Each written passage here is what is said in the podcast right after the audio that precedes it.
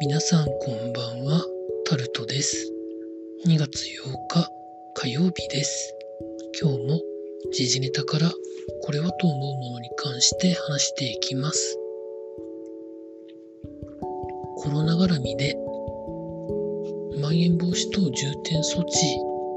に関して13都県が延長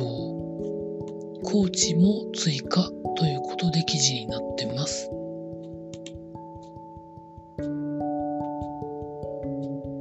2月13日までと期限として東京都や愛知県など13都県に適用しているまん延防止等重点措置を来月6日まで延長する方向で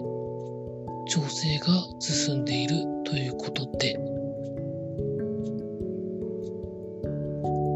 プラス高知からも要請があったので新たに適用する予定で調整ということらしいです。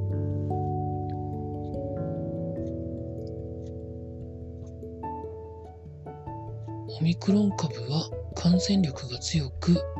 家庭や教育現場などで感染が広がっているこうした特性を踏まえて分科会の尾身会長はに提言した保育所や学校高齢者施設などへの感染対策の基本的対処方針に反映させる方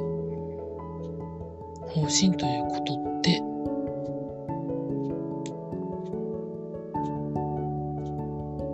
高齢者施設などの感染対策が徹底されないと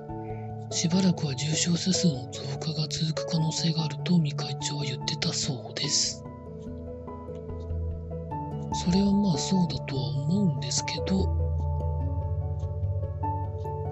学校での感染ということを考えるんでしたら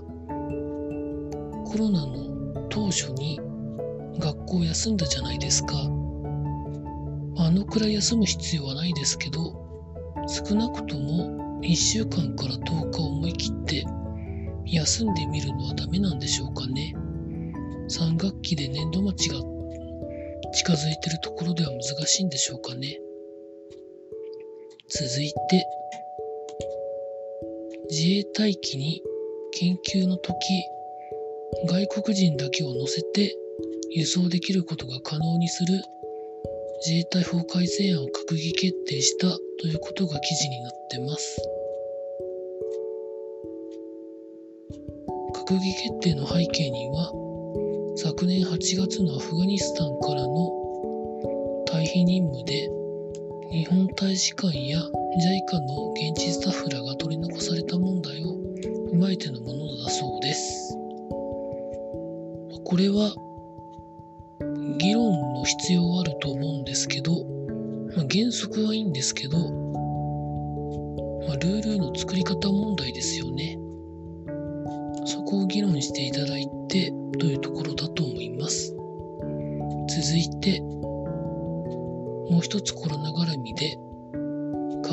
でみなし陽性が増加するんじゃないかということが記事になってます。花粉症ではコロナと似てる症状がいくつかあって今コロナに関してはみなし陽性でも OK なんじゃないかという方々がいらっしゃるんですけど本来は検査をちゃんとやってというところだと思うんですけどコロナなんだか普通の風邪なのか花粉症なのか全く違う病気なのかみなし陽性を多く適用してしまうとそこら辺が分からなくなるので問題じゃないのかなと思います。続いて2021年度の実質賃金は横ばいということで、名目賃金上昇も物価が上がっていることで帳消しということらしいということが記事になってます。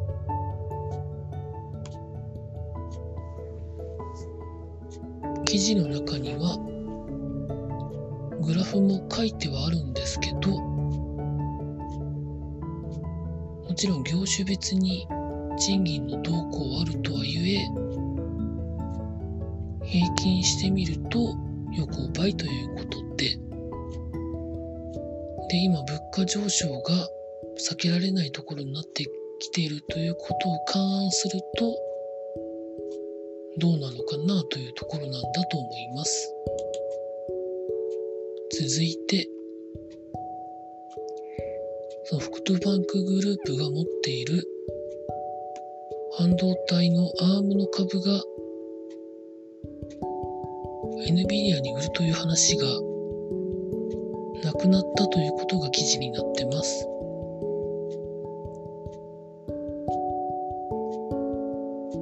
NVIDIA による買収を国の競争当局から承認を得ることができなかったということだそうで、まあ、今後ソフトバンクグループが ARM をどうするかが注目のところなんですけど、まあ、上場をもう一回目指すかみたいなところも記事には書かれてありました。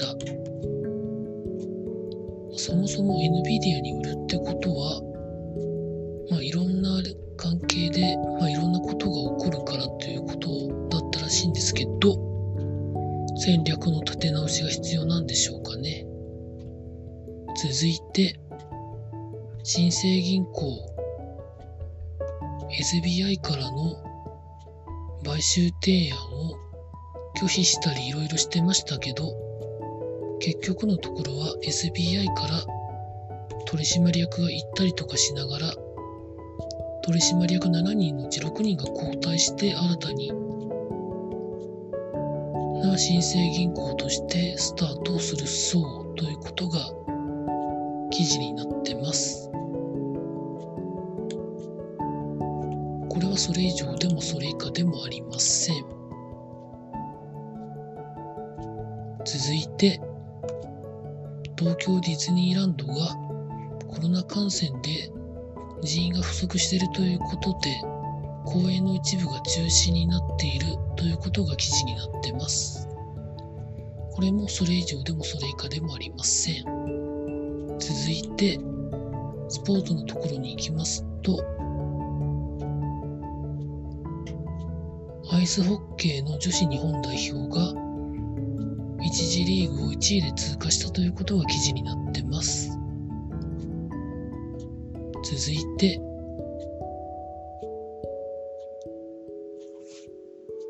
フィギュアスケートの男子でショートプログラムが行われまして、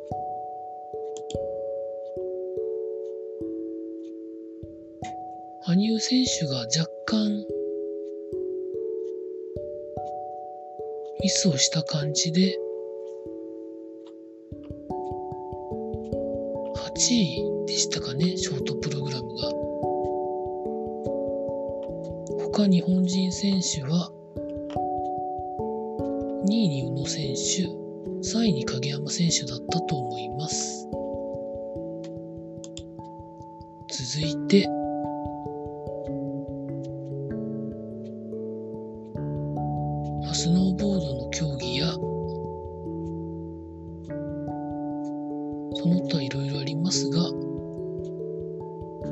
く知りたい方はそれぞれで皆さんで調べてみてください。以上そんなところでございました。明日も労働頑張りたいと思います。以上タルトでございました。